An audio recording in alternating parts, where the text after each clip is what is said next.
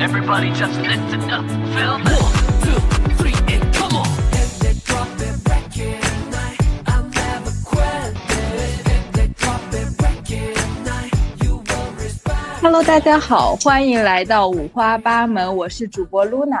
Hello，大家好，欢迎来到五花八门，我是主播雪里。吃好睡好，锻炼好，做自己喜欢的事，人生才刚刚开始。现在我对“人生才刚刚开始”这句话有了新的看法。我也是有一种呃想借机，因为我们今天也主要想聊一下热浪滚烫嘛，也想借机就是说让自己的人生也重新开始一次。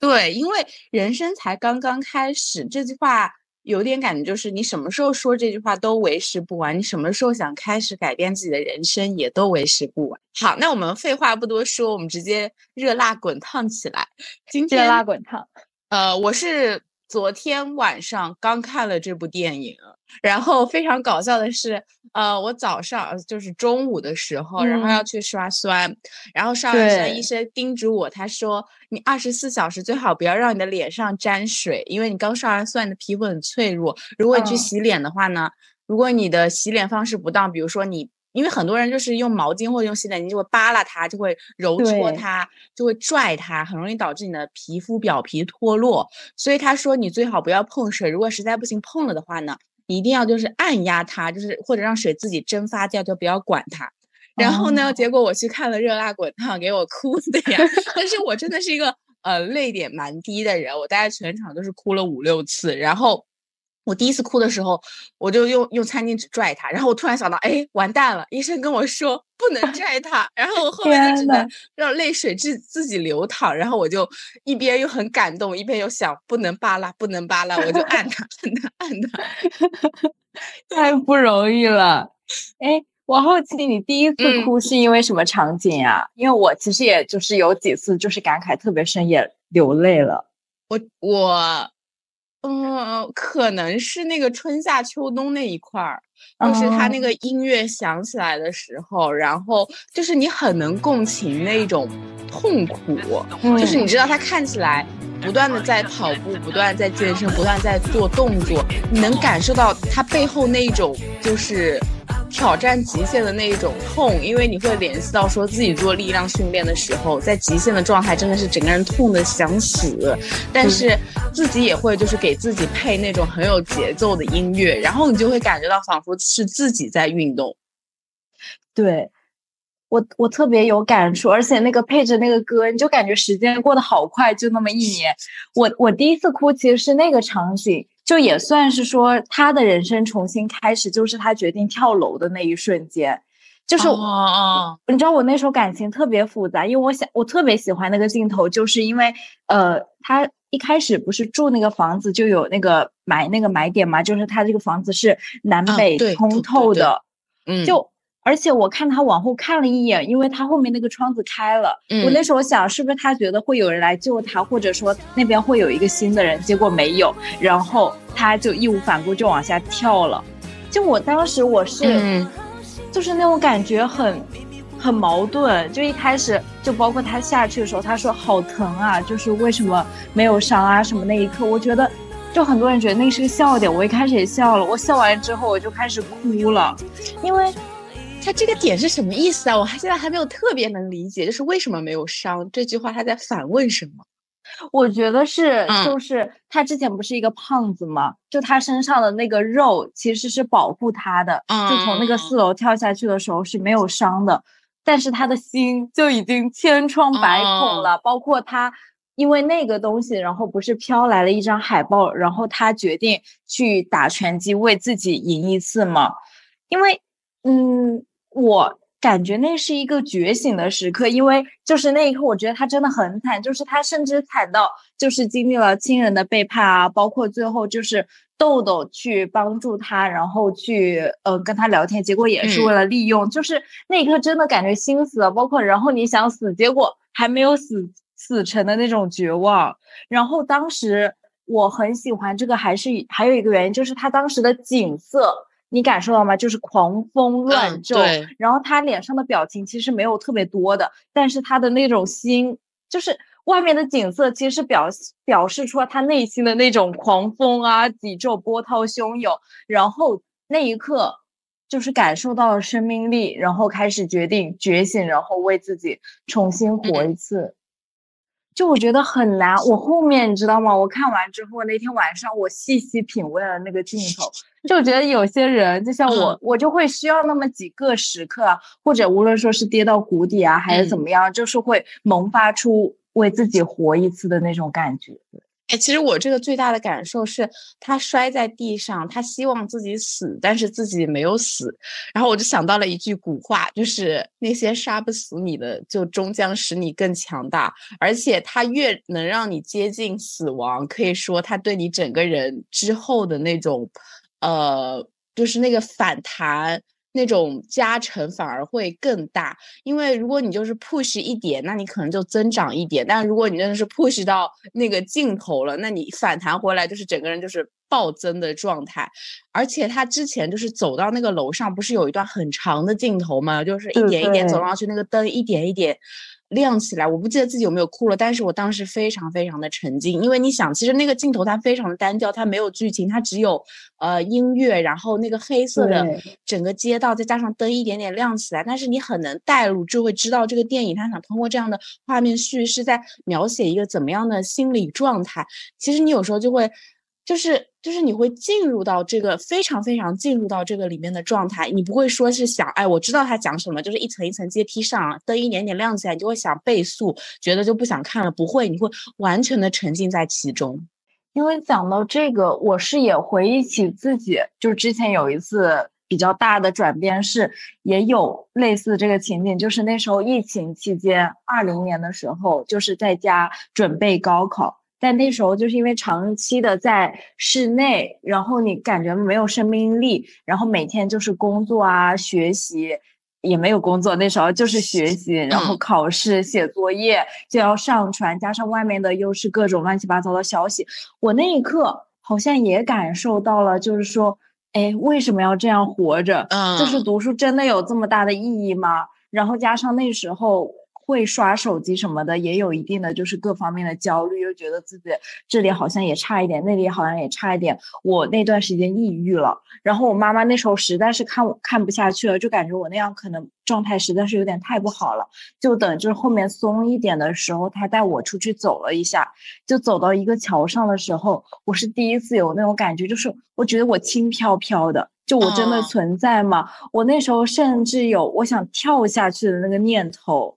但我好像我的理智又阻止着我，然后我跟我妈妈说：“我说人可以从这跳下去了。”她那时候就其实挺担心，然后她握了握我的手，因为她也不知道说什么。但我好像又又就是感受到一阵风吹过，然后你好像又清醒了，哎，说哎不能这样。然后看到有一辆车啊两辆车这样穿过，然后你会回忆起一些以前的时间，然后你。我那一个其实我没有很复杂的那种想法，但是我回去之后，我好像能沉静下来坐着了，然后就开始无论说学习啊，然后上网课，然后当时就觉得想要考一个很好的大学那样子。你说这个改变因为很多或者很深的嘛？也没有，就是那么一瞬间。说到这个，我其实。也会有一段很 down 的时间，能共情到贾玲身上，就是贾玲能，就是能带给我带来共情。就是我觉得人在很 down 的时候，就是很喜欢睡觉，就是每天从早睡到晚，然后也没有啥事干，可能每天的盼头就是起来，哎，刷刷手机，然后吃吃饭。我我是很有，我是有过大概一两个月那样的时间，就是每天嗯睡到。嗯，十一十二点，然后起来吃个中饭，然后就是觉得怎么时间过得这么慢呀？每天又没有什么事情好做的，然后每天的盼头就是吃完饭，然后晚上又睡觉，然后就周而复始的这样子做，就是整个人就是。嗯，对生活没有什么盼头，没有什么希望，不知道自己的那股冲劲在哪儿。然后你当然相应的就是你的身体也是会是臃肿的，然后整个人也是很迟钝啊。然后包括你和人家的关系也会处理的不好。一方面是你自己觉得自己怎么就是多少会有点自责，就是怎么自己这么废啊，这么躺啊。那你可能反映出来，你会把这种气就是发泄在别人的身上，然后会导致你的人际关系也很差。对，那后面那个那个东西是怎么走出来的呢？因为你讲这段时候，其实特别有感觉。我好像会时不时就会有一点这种的感嗯觉，就是你会觉得突然的 down。像我其实现在，而且我是一个随天气会有点变化，因为这几天上海阴天嘛，然后特别冷，然后我坐在会议室里面，有的时候就会觉得很阴沉，嗯然后加上可能有点不想工作，就是复工的那种感觉就综合上来了。对，就是在这个电影中，对贾玲是一连串的打击之后，然后跳楼，然后就这样子的一个转折，让她嗯。突然想用心做一件事情。但我觉得普通人可能生活没有那么的 drama 的话，更多的就是就是有一种状况，就是我之前刷到小红书中一篇帖子，就是说人不可能一直摆烂下去，你摆烂到一个尽头，你会觉得摆烂很累，然后你就会开始呃做一些有能量的事情。但我觉得这样的转变有一点太消极了，就是嗯我觉得你还是得，就比如说像拳击，你打嗯裁判。就是对方把你打倒在地，数到九还是十的时候，你就必须得站起来。你过了这个点再站起来，你就相当于输了。我觉得如嗯果你有那种荡的时期也是一样的。第一就是可以荡，但是你荡的时间你要去就是尽量控制，你不可能就是呃长期的荡，因为我觉得这对整个人的那个精气神都是一种消耗。就是因为如果你又接受自己荡的话，你反而感受会变好。就是说，哎，那我就再躺个一两天，我就我就再爬起来，然后你反而会觉得，哎，那那我就休息一会儿，休息一会儿，反正这一段时间我就啥也不用想了，我过两天再想这件事情，你反而会就是感觉好受一点。哦，是的，包括其实呃，我不是看那个嗯那个鲁鲁豫和贾玲采访嘛，然后他也问到，就是贾玲在整个的期间有没有崩溃过？他说是九月一号那天，就是那时候是真的觉得要崩溃了，就是因为他也训练了两个月的那个瓶瓶颈期吧，瓶颈期的时候我真的想象不到，他每天还是坚持。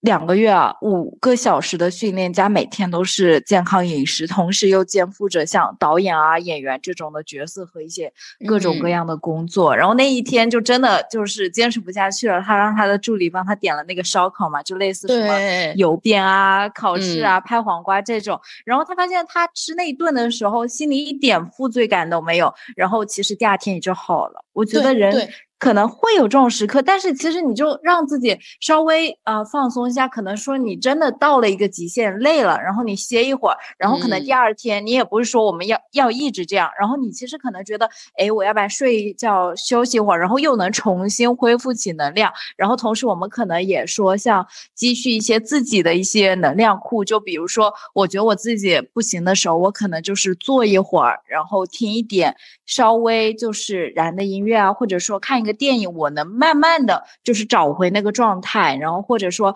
呃走出去跟别人聊聊天这样子。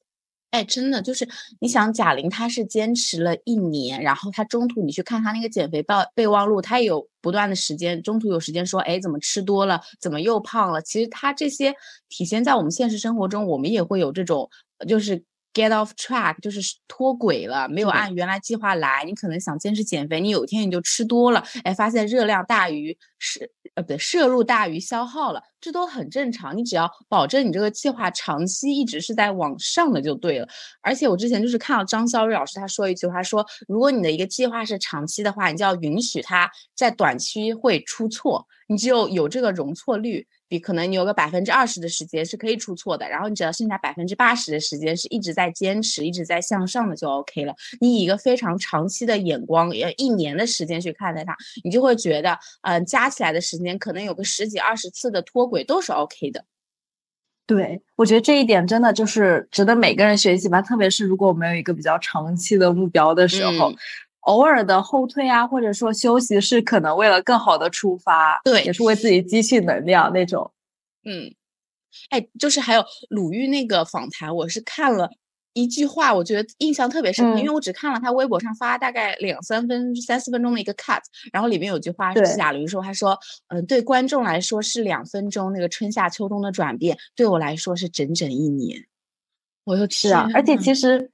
不止一年啊，就是嗯可能他之前的四十二年的人生，他其实为这个电影也做了四年的准备。我觉得他真的很有魅力，很有能量。因为我看他无论是和沈凌的一个采访，和谢楠采访，包括和鲁豫采访，都提到一个点，他其实是那种对于结果有一定预设的人，然后他嗯相信自己能做到。你知道我有多么多么佩服这一点吗？就是他，因为呃，我们不是很多地方他都是有一个准备的嘛，就比如他那一天那个就是穿一个晚礼服，然后大嗯波浪的那个电影，就是他有一个就是前后呼应，就是然后他别人问他，就是你你想过吗？因为这个电影是围绕他，然后他后面也要有这个结果，就是他得练出来什么的，就可能会想象到失败呀、或者是那种很难做到的点嘛。他说不会，他说他一定能做到，就是他已经有那个预设之后，他就相信自己一定能做到。嗯虽然很痛苦，但是很值得。我觉得那种他想要，然后他通过自己努力就能做到，我觉得就是太太帅了，你知道吗？就是信念感这个事情听起来就最简单，就是你只要相信自己能做到就可以了。但是反而是这种心理上的信念，反而是大家很容易就是被击垮的。像我之前就是看《财富自由之路》，然后李笑来老师在第一篇就讲了，他说如果你想财富自由，你得有百分之一百二十的信念，相信自己能够成功。为什么要有一百百分之一百二十？因为即使别人对你呃嘲讽、对你冷冷言热语的时候，你被击被就是被消磨了百分之二十，你还要有百分之一百的信念，相信自己能够成功。因为就是你不管发生什么，只要你就是只要信念感在，你就会一直做一件事情。然后不管面对什么挫折、什么困难，你都相信自己能成功，你才能把一个计划长期的执行下去。就是信念感说起来最简单，但其实是最难的一件事情。是，就是，哎，无论是像你讲的，就是李笑来那本书我也看过，还有就嗯是有一点悬，但但是我觉得他好像有一点道理。那本叫《秘密》，就是嗯当你想要什么的时候，你就要一直想着，然后你会发现你的可能关注点也在那个目标上，然后相关的一些资讯啊，什么什么机会啊，就慢慢的会朝你而来，然后它就会引领你，就是实现一个自我嗯。这个自我叫什么？自我预言的一个成立。我觉得这个东西就是好神奇，就是你自己，包括我们之前讲到，你无论说减肥啊，或者说想做一个项目也好，其实有一个就是你可以提前去设想，哎，你好像可以去把那个什么。呃，什么成绩录取单发到铺到朋友圈的那一刻，或者说看到自己的身材非常好，非常有力量，拿到一个项目，做到你自己一直想要的成果那种时刻，你先去想，然后它有一个非常非常具体的，就是当嗯时你是在一个什么样的环境，你身上会是一个什么样的，处在一个什么样的温度，就想的非常具体，然后朝那个不断的前进。我觉得这个是我现在会呃。一直会想要有的一件事，比如我现在会想，就是说我可能想我在四月的时候，我拿到一个新的 offer，就是可嗯能是在上海或者深圳的一个 offer，因为我可能不是特别想去北京，然后我想我们的播客达到一个什么样的，然后当时发了一些什么样的话题，可以有机会跟一个什么样的一直想要合作的人聊天，或者说我自己小红书也可以去尝试一些新的内容，然后自己的无论说亲密关系啊，身边的一些东西啊，包括自己的身材，都有一个比较具体的想象。然后它甚至在我现在的有一个相册嘛，叫梦想相册，嗯就是你会想要拥有的一些东西，你先放一些照片去那儿，这还挺激励的。说到这个信念感，我自己的方法也是，因为如果你是觉得这个世界是物理的，是唯物的，就是不以你的主观意志为转移，然后会。就是你只是这个世界的一个小小的人，然后你得受环境、受他人的影响，就很容易导致你丧失这份信念感。但是如果你，嗯，唯心一点，你就觉得就是我就是唯一的玩家，然后大家都是 NPC，就是这个世界它就是我相信什么，什么就会实现。这个宇宙一定会对我非常非常好的，这个宇宙一定会实现我最后想实现的东西。虽然我现在看起来很像神棍，但是我真的觉得，就是你不管用得用任何方式，让自己有百分之一百二十的信念感，因为人没有信念感了，就是接下来的所有一切东西就都不成立了。你就是你得相信自己创业成功，你得相信自己会拥有一个非常完美的人生，你得相信自己会活到自己最想活的那个样子。那么你在接下来一切才会有实现的可能性。你不可能去就是闷头撞硬去觉得，呃，我根本没觉得这件事情会实现，但是桑炮它有一天这个彩票就降临到我身上就实现了。我觉得这种就是可能性非常非常的低。唯一的方法就是你用任何方法让自己拥有一个强大的信念感，而且这种信念感。不仅是相信自己会成功，还有是那种死咬，就是像贾玲，她最后不是就是被对手狂打在地，但是她就一直在就是在就是说不结束不结束，我一定要打我一定要打。就是那段时间我是就是泪点最崩的时刻，我就会想到底是什么样的一种。嗯，信念能支撑着一个人，就是在被暴打成那样的时候，还没有丧失自己的那一个咬，就是咬住某一件事情的那种意志力，那种执念。就这种执念真的非常非常的重要，就是你要一直死咬着它，就不管发生了什么，你还会相信，就是我能做到，我可以，然后我还要实现它。对。对的，因为我们一方面就是说有了信念感，这个信念感非常重要，但去实现它也是一定要我们的行为，它不是一个空中楼阁。就像贾玲一样，她这一年就是一开始每天的训练，然后每天的减脂餐，就是一百斤啊，整整一百斤。我那时候不是。前面讲到嘛，因为很多人讲到这个是我这个 cut，就很多人会提到，就是说什么给我一个亿，我也能做到，真的很难。就是我们如果真的有训练一些经验的人，真的很难。就是我不是昨天刷到一个热辣的幕后视频嘛，是林姐，就是说，呃，她自己平台期的时候，每天减脂参加，外加运动五个小时，但就是不掉秤，就是不掉秤。就是我自己很难想象我能这样做五个月。就是我可两个月，我可能就是坚持一个星期，然后一直都没有掉秤，我都会觉得有一点崩溃。而且他就是林姐，她不仅坚持下来了，她还创作了一部非常制作精良的电影。然后这样的人太强了，加上。他，我前面讲到那个就是唱歌对比的视频啊，我很喜欢一个句话，就是说贾玲她比我们都更先看到了那个达成目标的自己，然后为了这个自己的时候，她是真的就是无论说拳击啊训练都做到了，就是实实在在的地方，然后她是拿出出成果的。我之前我自己也训练过，差不多两三个月，我做到了第一个引体向上。我现在做的还是不标准，因为真的很难。而且你看他那个负重引体向上，包括他就是说打离尘那些东西，那个东西真的得日复一日。而且大家知道拍摄，你第一天你可能打打打还有感觉，然后再不停的一个机位，不停的灯光，然后做很多很多遍，你自己的意志力是真的。会被消耗很多很多的，我觉得真的很佩服他。然后我觉得我们都需要，就是说有了信念感，并且为他就是埋头苦苦干的决心吧。对，包括你说像那种高考啊、考研，因为这几天不是考研成绩也出来了嘛。其实我真的都很佩服，就是很多人。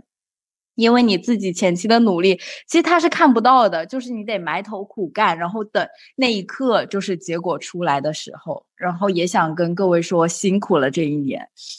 哎，大家真的都都辛苦了，就是每个人都在奋斗，然后又要死咬自己的信念感，无论发生了什么，哎，就是说到贾玲，贾玲她做的那些呃，就是健身动作，包括有些动作看起来很简单，就比如说有那个。平板支撑，你就是先是高手的高手的直接手撑在那儿，然后又转到低手的那个转换，你就会感觉天呐，它怎么那么平稳，那么丝滑？像我就是运动了，就是得得有四五年了吧，我感觉我也做不到那么丝滑，包括我引体向上也做不上去，我就会在想，为什么他就是经历了什么样的魔鬼训练，才能在一年之内，就是从一个他起点就是在身体身体的方面肯定都比我们低，但是他能。就是就是弯道逆袭，就是超车，把自己的一手烂牌，就是打成了比所有人都好的牌，就是在一年之内，我就是天呐，太不可思议了。是，而且其实我们播客大概是在二月二十二号上线，然后上线这一天，其实贾玲她那个 YOLO 就是 You Only Live Once 的幕后纪录片也会上映，然后大家可以一起观看。对，哎，我觉得我我会想要，嗯，就是。那种你真的去看见他的那个汗水，他的那种，啊！我现在好激动啊！我又可以被打鸡血了。是人真的需要这个东西，需要他现在就类似一些精神榜样啊，或者说那种他让我看到一个不一样的可能性。嗯，对，我就真的看完就觉得说，哎。为什么不能实现自己那个最狂妄的梦想呢？如果你相信它能实现，然后你去努力，就是我现在的想法就是，哎，我一定要把我的人生活到我能活到最好的一个地步。既然它是有实现的可能性的话，那我就去实现它。就之前我看马斯克传，他就说，除了物理规则以外，你不需要遵遵守任何东西，所以你可以给自己理想人生的设限，只要遵守了物理规则。那你就可以尽情的畅想，它就是有实现的可能性了，就是就是有一条路通往那里的。虽然那条路可能特别的困难，特别的艰辛，但是你知道它有可能性，你就会特别的心安。就是说啊，我只要付出了某种努力，我只要做了某种事情，我就可以达到那个最最最最理想的人生。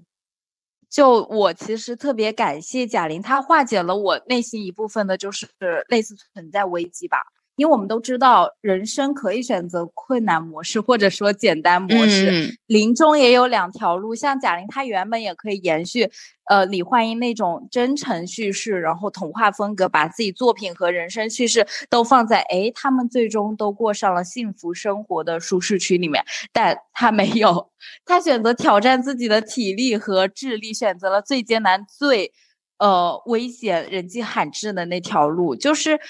呃，我觉得热辣滚烫它一定会成功，而且它现在其实也已经成功。我们嗯今天录制的时候已经突破了三十亿，而且嗯我觉得他这部电影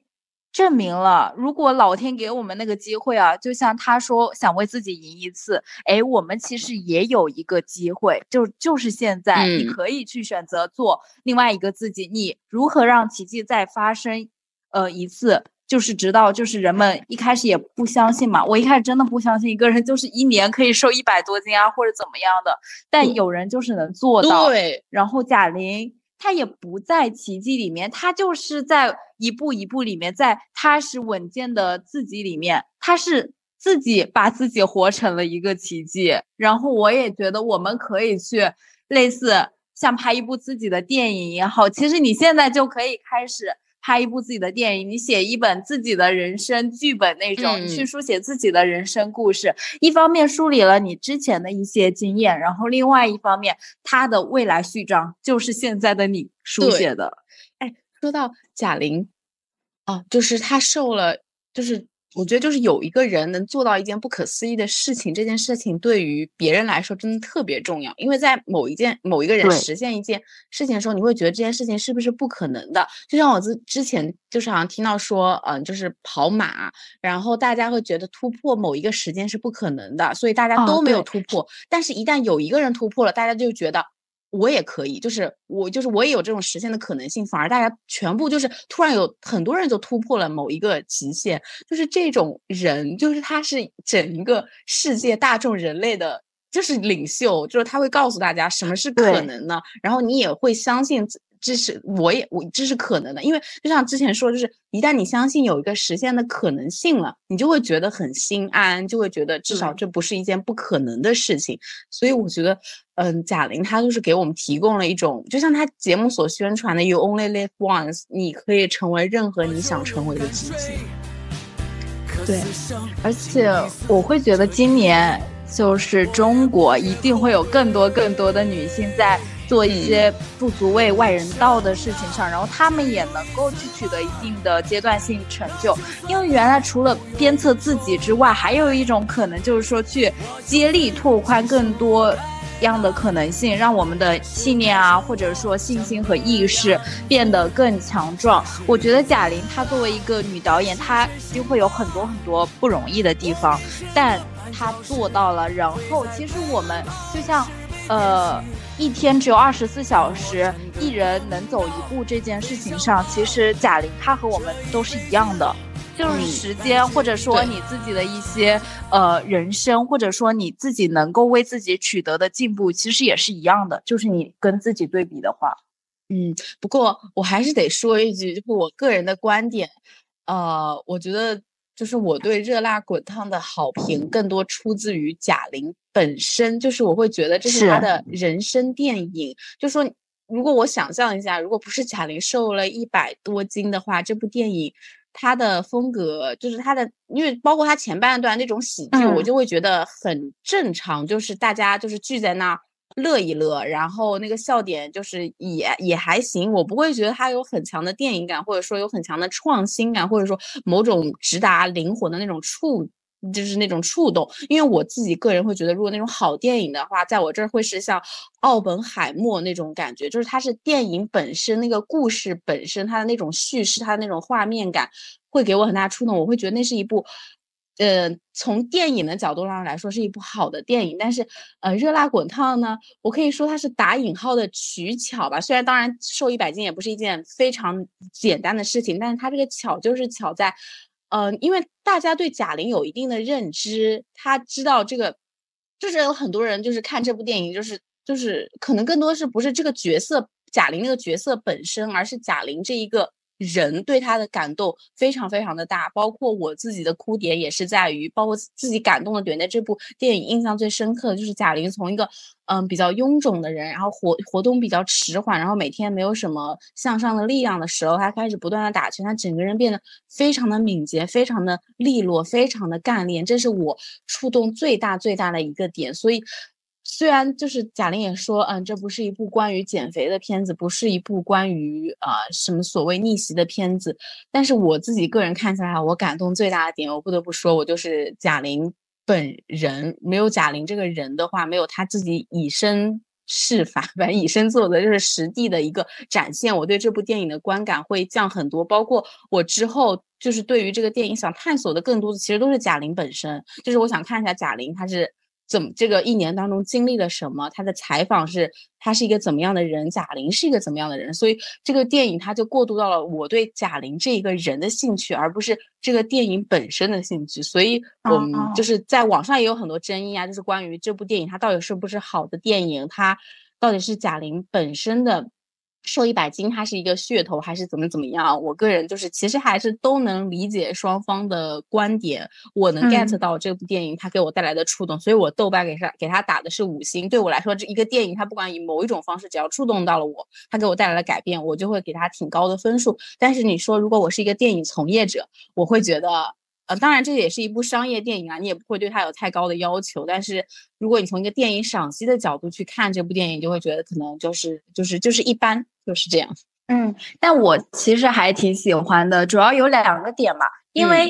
嗯，第一个是其中的女性角色，就无论说像贾玲，就是杜乐莹，或者说她的呃妹妹，就杜乐丹。包括就是说豆豆啊，还有就是李雪琴这里面的女性角色，她有一个特点，就是她们都不是完美的，她们都会有自己的呃自私啊、懦弱啊、胆怯啊，就是有很多不好的地方，但她就是很如实的展现出来，同时她没有很多的评判，包括呃之前不是说乐丹那个叫什么你出轨，但是说哎那是我有魅力的，然后她最后的结局也不是说坏人。就是所谓的坏人会有一个坏的结局，哎，也就是很正常的一个展现。我觉得这个东西还挺好玩的。然后第二个我觉得很温暖的一个点吧，就是不是呃李雪琴的有一个片段吗？就是贾玲其实有保护她，就是不要就是暴露到那个什么下面的衣服啊什么的。我就会更想看更多的女导演的一些出现嘛，就是她可能会比较。更多的理解到了女性的困境也好，或者说去展现很真实的女性，无论说里面说胖女孩她也有可能会遭遇到性骚扰，而遭遇到之后，那个呃导演就是说，或者说那个警察他也不会说什么，哎，你这么胖还会被遭到性骚扰，而也就是一个很正常的去说，哎，你放心，我们会帮你处理。包括我很喜欢他的结局，也不是一个大团圆的结局，也不需要有那个什么。浩坤那种，然后后面说什么他们又什么团圆，或者说一个报复性的，他就是围绕他自己本身，然后他就是很拒绝的说什么，哎，看心情吧，或者很少年感的就这样走了，就是去跑向他的地方，就还挺真诚。然后我觉得他比较让我感动的是，他真的是围绕一个普通人，就是我们身边普通的再不不能再普通的人，然后他为自己活一次。其实我觉得还挺。触动人的吧，就是他不是说那种后面他要变得多美呀、多好看，然后要有多大的一个成功，他其实都留下了一定的悬念。对，哎，你之前就是说的那个曾经背叛他了，或者说在某一方面利用了他的人，然后包括和最后的结尾，他没有走向呃浩坤，然后也没有选择就是呃，就是就是这一切，其实我觉得它更多的就是有点像，当你有了打拳这一件事，当你有了一件自己真正喜欢的事的时候，你就真的跟原来那些人不在一个 level 了，你就会觉得跟他们的计较非常的无所谓。就我之前就听到一句话说，就是你只要赢了一次，那一切就是曾经的、未来的那些闲言碎语、那些攻击，就像脚下的尘土一样。因为你开始打拳，你和周围，你和原来那个。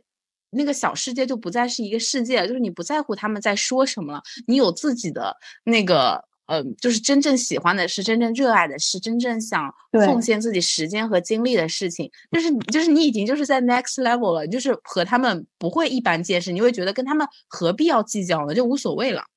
对，而且你可能更关注于自己，关注于自己的成长。我其实非常希望我们今年每个人都能赢一次，就是很具体的赢一次，就是有目标，然后有结果，我们可以去复盘那种赢一次。包括其实鲁豫的那个贾那个采访中，贾玲也提到，就是其实李焕英的成功会给她激发出她无限的一个创作。就人他真的要赢一次之后，他会给自己带来更多的一些可能性，包括我们说自信心的建立，他也不是说类似那精神胜利法，啊当然有那个也很好。我们就是要在一件又一件事情上面的突破啊，或者说取得一些具体的成就，那个能慢慢的积累我们的自信心。然后同时可能鼓励大家可以去写那种成功日记，记录自己的一些成就也好，或者是一些呃庆功也好，就多庆功，你才能更成功嘛。就是我看电影之前，就是我看豆瓣影评，包括很多人都在说，就是你要赢一次，你只要赢了一次就会怎么怎么样，然后就说你的人生要追求这种赢一次的感觉，一直坚持做某一件事。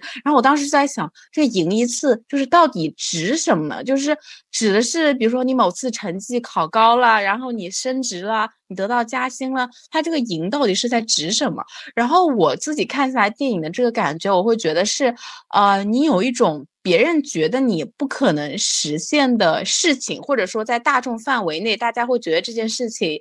呃，不可能，大家会对你的某一个愿望、某一个梦想有一种嘲讽，或者说，呃，大家都是普通人的生活，然后你凭什么就会做一件？比较特立独行的事情，大家会觉得啊，你肯定做不成这件事情，或者说，呃，都是普通人，你不要去尝试那种呃有风险性的事情。我个人对这个只要赢一次的理解，会觉得是，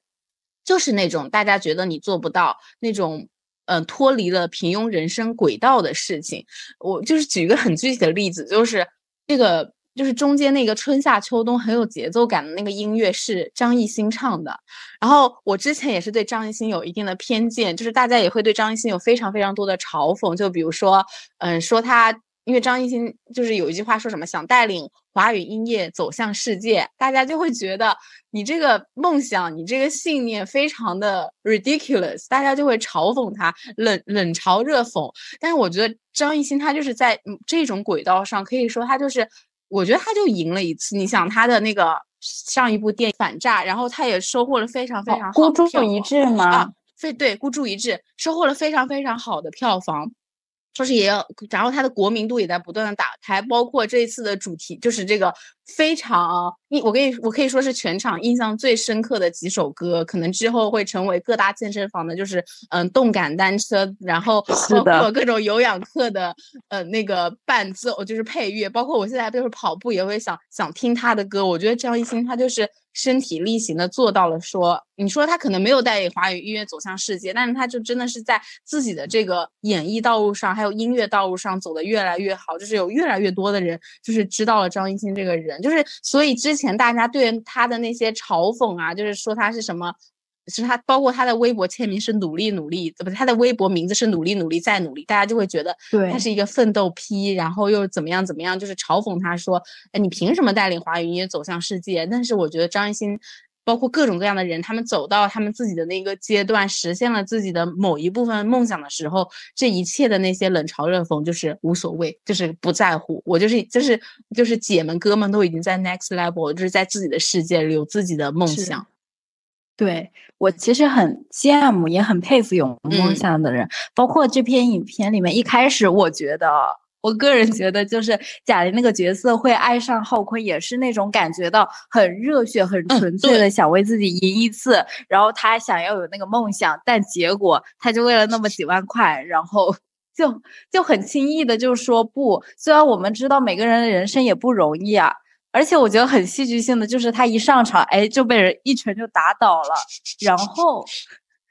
贾玲有了她自己的梦想了，她想为自己赢一次。其实旁边的人也非常的不理解，然后包括像浩坤那种人，他甚至还会很恼怒啊，就说你有什么梦想？你凭什么有什么梦想啊什么的？就是我觉得有梦想的人，就是真的可以继续坚持自己的梦想。你其实是被很多人所羡慕的，就是你如果真的有一个很明确想要追寻的目标，那种不停的去往自己想要的那个路上去。不停的把自己打造成，或者说你自己往那个目标前进的时候是很幸福的。我觉得就是有盼头是很幸福的一件事情，而且你自己加上你的行为，对，就是说到浩坤没有实现的梦想被贾玲实现，就某种意义上说吧，就是他那种梦想对拳击的渴望，就是转移到了贾玲身上。然后贾玲在台上打成那个样子的时刻，然后看到了台下的浩坤，我觉得。我觉得那一刻好爽啊，就是就是很戳我的点，就是就是你没有能实现的事情，我实现了。你以前是我仰慕的对象，但是我现在做到了你以前所不能做的事情，你没有实现的梦想，我来实现。包括我在就是在电影院里那种就是哭哭点，一个就是因为我觉得我在贾玲身上看到了那个，呃，就是就是我想成为的自己，但是我又没有嗯嗯没有努力去实现。到的那个自己，就是我也会感觉贾玲她实现了我的梦想，然后我没有实现这份梦想，可能因为意志力啊，或者是因为行动力，真各种各样的，嗯，所谓的借口或者说所谓的困难，所以我会哭，我会觉得她实现了我没有实现的梦想，我看到了那个如果实现了梦想的自己是什么样的。我突然开始畅想一下我自己的梦想是什么，对，挺对的那一刻，就是你可以说一个自己的 wildest dream。就是可能在别人觉得非常不可思议，但是你就是会，但是你就会想实现那样的人生啊，追寻自由。然后我另一方面又想给自己安全感。我有一个很小的梦想，是想给自己一个呃家，就是你可能没有想到啊，就是无论说是呃物理上。物理上面指的就是说能够拥有一个自己的房子，或者说精神世界能够拥有自己的独立的空间，或者说在某一个方面可以觉得自己非常的擅长。但是我就是很具体的一个梦想，就是我现在比较想要实现的就是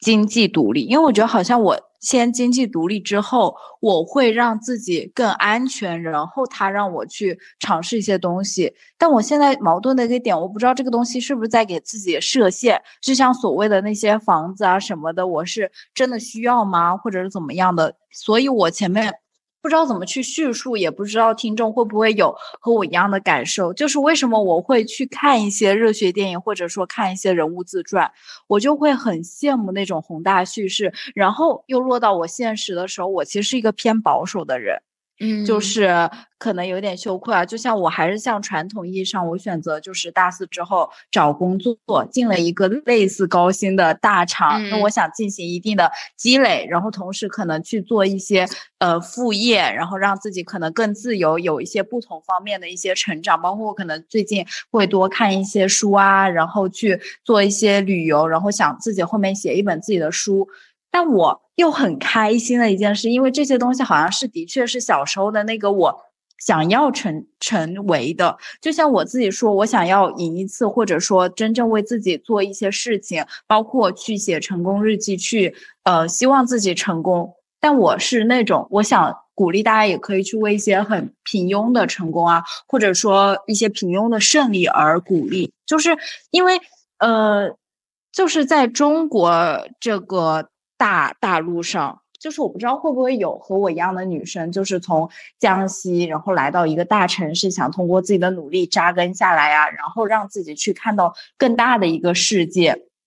我这一次回家很大的一个念头就是，我很庆幸自己，然后我好像也成为了一些就是小宝宝眼中很羡慕的那个大人，就好像说，哎，他好像初五初六又要出去玩了，他要玩好多天，他后面还要出国，然后他可以去做一些自己想做的事情。我觉得那个对我现在来说就够了，然后我想把这几份事情做好，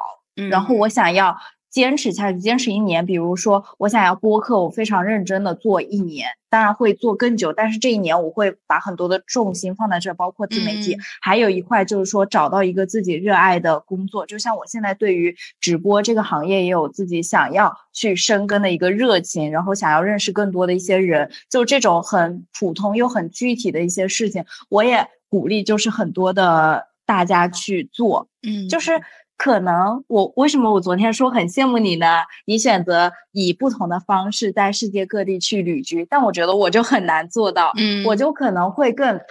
普通一点吧，所谓上的。然后我想让自己感觉到更安全一点。对嗯，哎，我觉得这个取决于每一个人，他对自由的渴望度以及对自由的想象是不一样的。就是有嗯些人可能就是就是你会更喜欢自由，就是会对自由的渴望更高一点，还是对安全、对稳定性的渴望更高一点？那这就取决于你真正想要什么，什么能让你真正的安心。因为活到最后还是活一个自洽，你不可能说我想追求自由，然后一方面我又呃又不敢去追求自由，然后每天就是又是用安定啊稳定的一份工作来给自己。呃，各种设限，或者说去欺骗自己，那你就会活得非常的内耗。但是如果你接受了自己就是一个想追求自由的人，然后你就放手去做，或者说你就接受了自己，其实安全对自己来说更重要，那你就不用羡慕那些所谓的自由人生，因为你真正过上的时候，你会发现自己非常的惶恐，你就会觉得非常的恐惧，非常的摇摇欲坠。这个真的就只有你，就是你，你就都，如果你真的不知道自己，如果你说你过不不自由的生活，又想追求自由，你归归过自由的生活，又想追求稳定的话，这个时候你就是得去不断的就是探索，就是真正喜欢的那个生活方式是什么样的，而且你得真的就是得有牺牲，你不能既要又要，你就会得权衡说，到底是失去自由对我来说对更痛苦，还是失去稳定对我来说更痛苦？然后你知道了这一个边界，这个平衡点在哪了之后，你就是有一个。就是先，因为说有梦想，其实有梦想为他执行更重要的前一步是你得知道自己的梦想到底是什么，什么样的梦想是适合你的。因为你有时候会就是会抄袭别人的梦想，觉得啊、可能美女网红的生活是我想要的，但其实它只是大众给你造的一个社会叙事给你造的一个梦，或者说有房有车，有一个美满的家庭，这一切到底哪一种是你真正想要的？你得先探索出自己的梦想是什么，然后你才得有信念感啊，然后包括以后不断的执行力啊，所以。追梦真的是一条非常 漫长，然后又艰辛的路。对，而且也有很多很多种可能，包括我之前觉得慢慢的女性主义或者说个人的那种意识的觉醒，我觉得我们会歌颂很伟大的女，包括我昨天看的那个自传，就是《我的人生略小于美国现代史》，它也是一个非常就是戏剧，然后非常有呃。跌宕起伏经验的人生，或者说一些更传奇的一些人生经历，然后女性她也有可能就是呃比较卑微的，有嗯可能像全职妈妈啊，或者说有一些呃比较像什么保洁阿姨啊，或者甚至一些性工作者。我觉得女性她是各个不一样方面的，就是你可以去成为任何你想要做。或者说想要成为的那个东西，然后我觉得你把自己活好，已经就是很棒了。就是你已经就是，我觉得人他真的不需要给自己很多的要求，你不要要求你自己像任何人那种去，嗯，拍电影啊，或者说去有拥有一个非常大的房子，然后可以去，嗯，不婚不育，然后不用在乎任何人的眼光。就像我，我很诚实，我一定会受到旁边一些人的影响，就是我没有办法特别。好的做到课题分离啊，或者说不在乎他人的目光，不会想要那种世俗上的成功，我就会想，然后我就觉得我就接受了，我就接受我比较平庸的一部分，然后我觉得这个都完全没有问题。然后我也想，就是说在这个基础上，在我慢慢强大的时候，我可以去做更多的一些事情，这样子。嗯，那我这要说一个相反的观点了。我觉得就是鼓励呀、我觉得我就是我个人就是很不喜欢平庸，就是我会觉得，因为我之前就是有一段时间很 down 的时刻。就是我，我发了一条微博，我说我想不到，我一想到如果我有过不上自己想要人生的可能性，我就我就想跳楼。就是我会觉得，如果说让我过那种我的定义里那种比较普通的生活，我能看到的那种生活的样本，我会觉得，如果我过这样的人生，呃，我就白活了一次。我会对自己的人生有那种特别呃很 wild 的，就是畅想。就比如说。呃，就之前我朋友给我发了一条，那朋友叫叫柚子，他之后也会来我们的播客。呃，他就经常会给我互相分享，就是在小红书上一些非常就是就是一些博主。然后他最近给我分享的一个博主是叫做啊碳酸饮料 C C C，他是一个颜值博主吧。然后他的其中的有一条置顶，就是他在。呃，上海的那种梧桐路上，梧桐树的路上骑车，然后是一个骑车的换装，然后配上那个那个是那个音乐的卡点，然后他那个音乐非常非常的有 sense，非常的有质感，然后在。他的一切的那个服装的搭配，你会觉得他配上那个音乐，你会 get 到他的那个小世界，他的那个灵魂，他那个很独特的灵魂世界。包括那场点点赞也非常非常的高。我觉得小红书点赞高的帖子一般，而且特别是我涉及到这种颜值穿搭，像就是某一方面，它触及到了大家灵魂里最想达到的那一种。嗯，世界那种自我的那种很有意思的一个状态，然后我就跟柚子说，我那条视频就是分享给了很多朋友，然后我说，在活到这样前，我都我都不想再发任何一条朋友圈了。我会觉得，就是如果我知道了一种生活，就是生活能被活成什么样的时刻，能被活成多么丰富多彩的时刻，我就很难再回来接受，告诉自己说。嗯，那样的生活是很难得到，或者说那样的生活是你得不到的。你应该接受某一种嗯普通的生活。我会觉得，就是不行，就是就是这样不行。我就是我就是，如果你知道了好了的话呢，我该怎么样去接受那种？很普通的生活呢，我没有办法说服自己。包括如果我说服了自己，我会觉得，哎，就真的我就是就是活这一辈子，我怎么能说服自己就过这样的人生呢？如果只活一次，为啥我就不能活得像他们一样呢？如果他们可以做到，为啥我就不可以做？你说可能是因为。就是比如说，你想活得那么漂亮，可能有一部分要底子的原因，就是你你的长相啊，你的身高，你的头身比，这一切都很重要。但是你说他们如果就是天赋比较高，能做到一百分，我天赋不太高，那我就尽情努力，我就说不定就能做到个七八十分呢，也比我不努力，就是只能保持自己的四五十分要好很多。所以我个人是那种，就是就是那种积雪型 person，然后又很。嗯，自视甚高型 person 就是会觉得，呃，我能，我能得到我最想要的那种人生的状态，然后包括这个这部贾玲的片子也给我很大很大的启发。就是如果我是贾玲的话，我可能会觉得，成为一个那个满身肌肉，然后肌肉线条，然后那么灵敏的一个人是一件不可能的事情。但是他既然做到这件不可能的事情，那我那么是不是我也可以相应的做到？我觉得不可能的事情，就像我之前露娜就是问问露娜，就是自己的一个梦想是什么的嘛。然后我会说，如果问我的话，我的梦想是什么？可能大家就是我从来没说过这个梦想。我觉得我最深刻的梦想是成为一个，我开始笑了。就是我我也不能说，我嗯思考一下，嗯，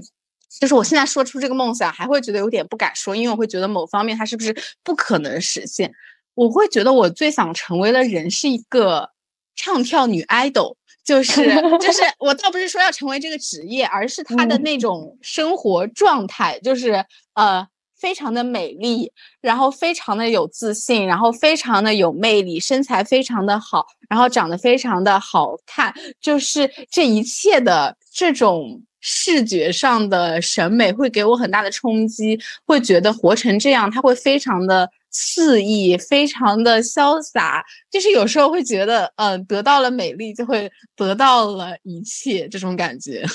哦，就是我，我特别谢谢你这段话，真的有让我慢慢的一些东西觉醒。因为我其实一开始那个梦想，你知道吗？我其实一直挺喜欢的一个人是呃竹子，就是那个啊喷嚏的主播。对就我觉得他是会，也不是说抄袭人家的梦想，但他的一些生活方式啊，或者说那种状态，是我非常羡慕的。就是像他现在可以拥有一个自己的一个品牌，嗯就一个服装品牌，可以算自己创业嘛。他从最早的一个留学摄影师、vlog 博主，到拍电影，到自己拥有了品牌，然后拥有家庭，拥有两个非常可爱的孩子，然后不停的坚持健身，同时他可以各界的大牛聊天，然后他自己的一些思维啊，一些话，我觉得是非常非常羡慕，然后他也嗯非常的自洽。我是非常想，就是说，呃，我拥有一个自己的一个品牌，然后同时我我把自己活成一个 IP。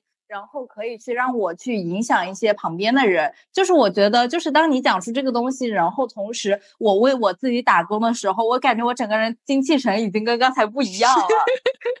哎，所以你现在就是有在朝就是想成为竹子这种类型的人身上也在努力呀、有，我我试试看，因为我早上的时候我还拍了一点点那个健身 vlog，然后嗯。包括我们讲到就是说，因为我是一个需要在某个社群或者说在一堆人里面，大家一起朝某一个东西前进。我会是那种人，我可能不是那种默默啊我懂。深耕一个东西的那种人，我就需要就是有团队，然后有伙伴，因为我相信肯定会有一些群主啊，包括其实前两天的嗯播客下面有一些人想要求我们的听友群，这不就来了吗？耶而且这次就趁着这个热辣滚烫的东风，我们一起重火一次热辣滚烫一百天。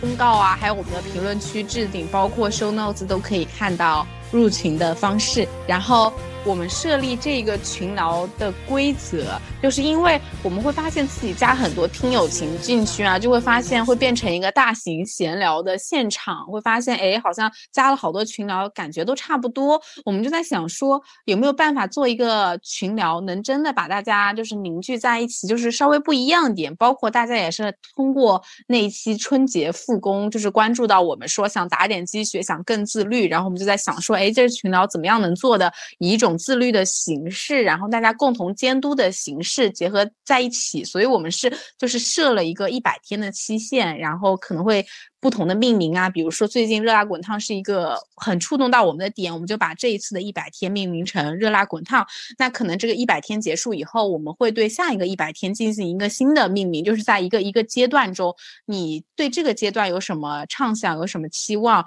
希望实现什么，然后通过每天的三个微习惯去。打卡，然后去互相监督，因为我觉得就是坚持这件事情，就是一两天看不到结果，但是一百天的话，你你就会看到一个小小的阶梯性的改变，然后你再过了一百天，你的人生企划可能变了，那你就再换一个微习惯去继续坚持，就是在这样不断的坚持的过程中，包括和朋友之间的交流啊、互动，你能找到更多的动力，就是像平常可能不能经常看到像热辣滚烫这么鸡血性、这么浓度这么高的片子，那你就可以从身边的伙伴们，嗯。打一些比较小型的鸡血，然后支撑自己，就是坚持日复一日的努力。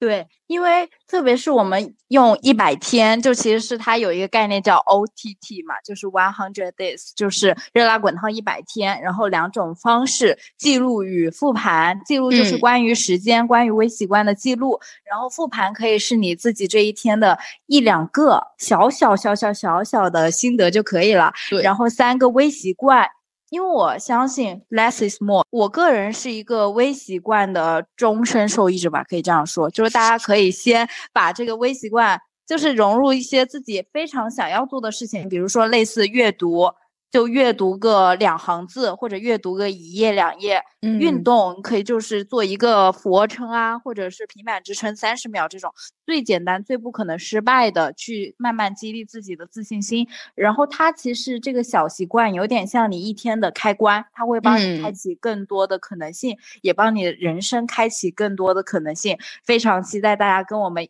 这样一起热辣滚烫一百天。就是最早的一批新加入的听众会从那个就是节目发布的这一天开始，包括我和露娜也会在群里打卡，就是从这周四。这一天开始，然后大家可能就是接收到这个入群消息的时间不一样，那也就是你。进新进来的那第一天就是你打卡的第一天，所以有可能有些人会比你提前几天呀，都 OK 都无所谓。就是大家反正都是在热辣滚烫的这个阶段里，有些人在第五天，有些人在第十天，有些人在第二十天。那可能提前完成一百天的朋友们呢，我们就会开启一个新的某某某一百天，然后你可以继续在热辣滚烫这个，相当于你先第一期毕业掉之后，然后你就可以跟上第二期，所以不存在说呃你晚进群了就是。呃，会就是不存在一个所谓的标准的入学时间，就是只是一个一期两期发布在这里，然后根据你们自己的进度去进行打卡。对，非常欢迎各位。然后我们两个其实也在群里面，就除了打卡，包括你日常一些非常好用的习惯啊、书籍啊，whatever 都可以聊的。对，就是不要广告就可以。下期见，拜拜。下期见，拜拜。